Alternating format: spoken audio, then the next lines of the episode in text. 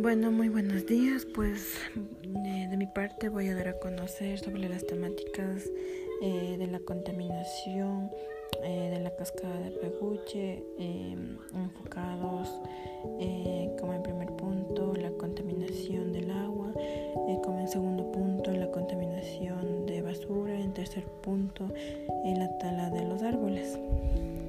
Bueno, por un lado sabemos que la cascada de Peguche es uno de los iconos turísticos de la provincia de Imbabura. Además, eh, la cascada de Peguche está lista para recibir a los visitantes. Ya, eh, pero por, un, por otro lado, en los habitantes de Peguche existen grandes preocupaciones. En primer lugar, pues hablaré sobre la contaminación de las aguas de cascada de Peguche.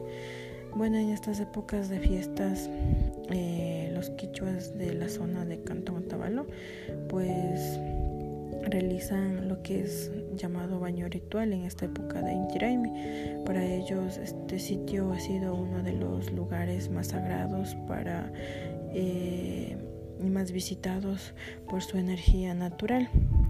Frente a esta situación se ha presentado un gran problema, ¿no? El agua que llega a este sitio ancestral sabemos que proviene del lago San Pablo y, en donde existen, ¿no? 11 eh, plantas de tratamiento de aguas residuales y frente a esto eh, la actual administración municipal aseguró de que eh, recibieron eh, unas plantas totalmente colapsadas, pero durante mm, el primer mes de gestión que ellos estaban realizando y lo cual mencionan de que ocho plantas residuales ya han sido recuperadas.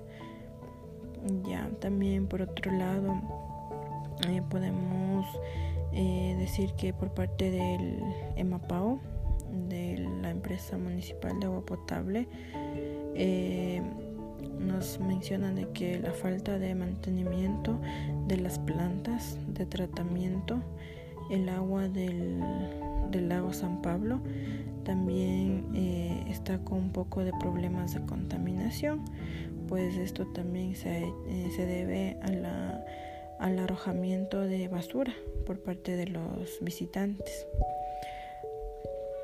Y también eh, esto genera em, esto genera eh, en estas épocas eh, que el agua no estaría apto para estar en contacto directo em, frente a estos, a estos baños rituales. Ya, como en segundo lugar, pues se refleja abundancia basura en los alrededores eh, de la cascada de Peguche, por ejemplo, en los senderos principales y en los espacios verdes. Esto se debe por parte de los turistas o visitantes nacionales, pero nos preguntamos por qué se debe mm, esta problemática. Por un lado, es debido a la inexistencia de tachos de basura en los puntos estratégicos. Además, em, con lo que realizan campamentos, campings, fogatas, entre otras actividades, eh, dejan sus residuos dentro de esa zona. Bueno, desde mi perspectiva pienso de que em, deben implementar una multa a los visitantes eh, para que no arrojen más basura y no produzca más contaminación. Y también pienso de que em, la población aledaña, en vez de recoger la basura, pues lo quema. Esa también es una manera que causa contaminación tanto al aire, al suelo eh, y el medio ambiente. Ya.